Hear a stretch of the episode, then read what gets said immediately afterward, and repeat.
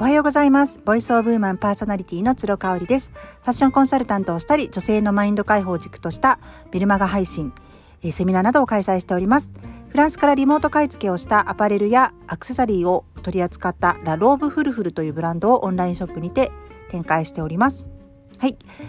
9月最終日ですね。何の話をしようかなと思ったんですけれども、先日インスタグラムの方でね、あのー、最後の晩餐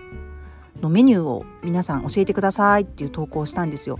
ちなみに私は炊きたての白米に梅干しでその梅干しもちょっと蜂蜜南高梅とかああいう甘いものじゃなくてもうしそがキリッと効いた酸っぱい赤い梅ね本当にこう梅干しっていう感じで昔おばあちゃんがつけてくれたみたいなそんな梅干しそれを食べたいって書いたんですよね。でいろんな、あのー、コメントをいただきましてお母さんが作ってくれた洋食だったりとかあとはうんやっぱ塩おむすびとかねそう塩むすびいいよねただ私ね塩むすび自分が作ったのってあんま好きじゃなくってあのー、主人がねうちの主人が作ってくれるおにぎりがものすごいいい塩梅のねほわっと感と塩加減で美味しいんですよ。で見た目もすごく綺麗なの。男の人の方があの手が大きいからかな。上手じゃないですか、うん、自分が作るとねなんかね変変に硬くなっちゃったり変なとこに力入っちゃったりとかしていびつになっちゃうんですよね。そういうこともあってやっぱりそのシンプルに炊きたての白米に梅干しっていうのをねあげたんですよ。でコメントいただいた方であの納豆ご飯ってね納豆ご飯もね捨てきれないよね。もう大好きですね。昔ね一時すごくハマってたのはやっぱりその卵と生卵とあの納豆っていうね。これをねうちの父親がすごく好きでねあのやってたね。で私もかなりこういろいろ試してそこにラー油を垂らしたりとか食べるラー油って昔流行ったじゃないですか。あれをねあのかけたりとかアマニ油にこう塩をとね一緒にあえてやったりとか。あとはもちろんからしを入れたりとかマヨネーズはねちょっとさすがに私マヨネーズ大好きなんですけどやったことないかなっていう感じで。であのそのコメントの返信でね私も納豆ご飯大好きですというふうにお返事させていただいてただね私も納豆ご飯をね食べる時も最近一択なのがお友達から教えてもらったしらすオイルドレッシングっていうのがあってそれとね一緒に食べるのがめちゃめちゃ好きなんですよ。あのレシピをね教えてくださいっていうふうに、あのー、お返事いただいたのでちょっとこの音声配信でシェアしますね。でもう音声音声でお伝えできるぐらいめちゃめちゃ簡単なんですが、まあ、私なりのコツというかもうね3年ぐらい作り続けてて料理研究家のお友達から教えていただいたんですけど「えカオさんまだ作ってるの?」って思われるかもしれないもうそのぐらい大好きな大好きなドレッシングなんですね。ドレッシングなのでそもそもはあのサラダにかける感じで教えてもらいました彼女が教えてくれたのはねゆで卵とアボカド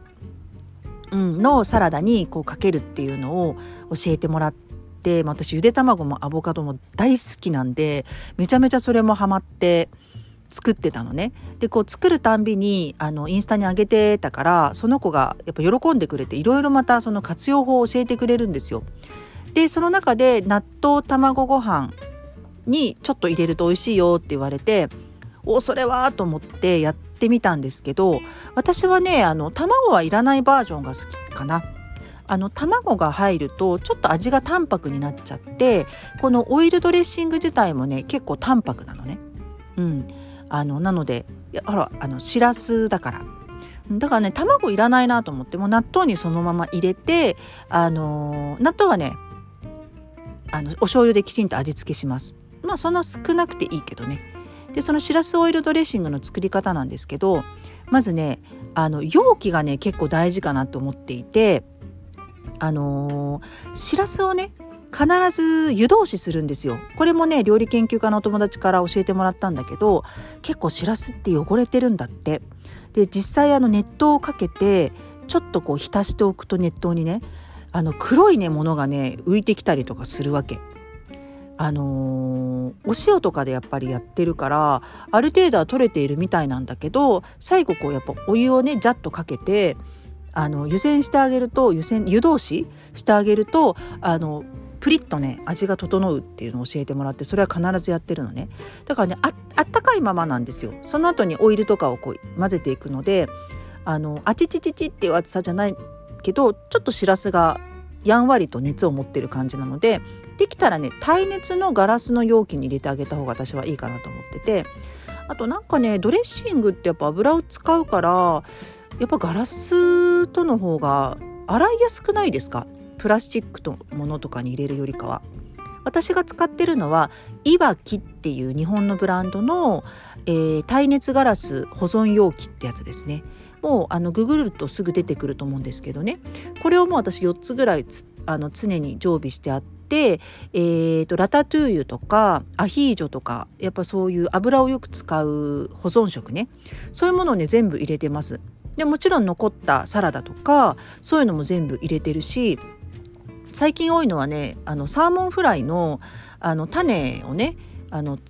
えーと、つけとくでしょ？あのバッター液。バッター液にあのサーモンをねたくさん作っておくんですよ。そのバター液につけたものを。それをね必ず保存するようにしてたりとかしますね。そうそう。そのいわきのね耐熱ガラス保存容器はめちゃめちゃおすすめ。でそこにちょっとこう湯通ししてあの熱を持ったですねしらすをね水切りして簡単に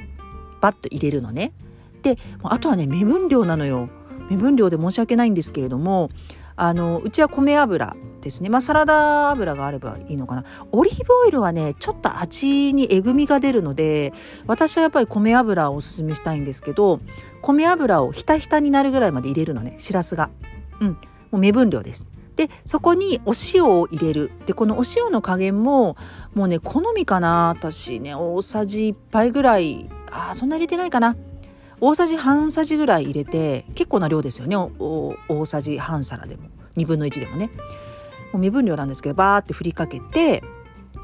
岩塩とかでも全然いいと思います。美味しいと思う。でそこに乾燥したローズマリーをね売ってるでしょ？瓶とかで。あれをパラパラパラって入れるんですよ。でこのパラパラパラもね本当に適当で申し訳ないんですけど入れすぎるとローズマリーのちょっとえぐみが出てまた味がね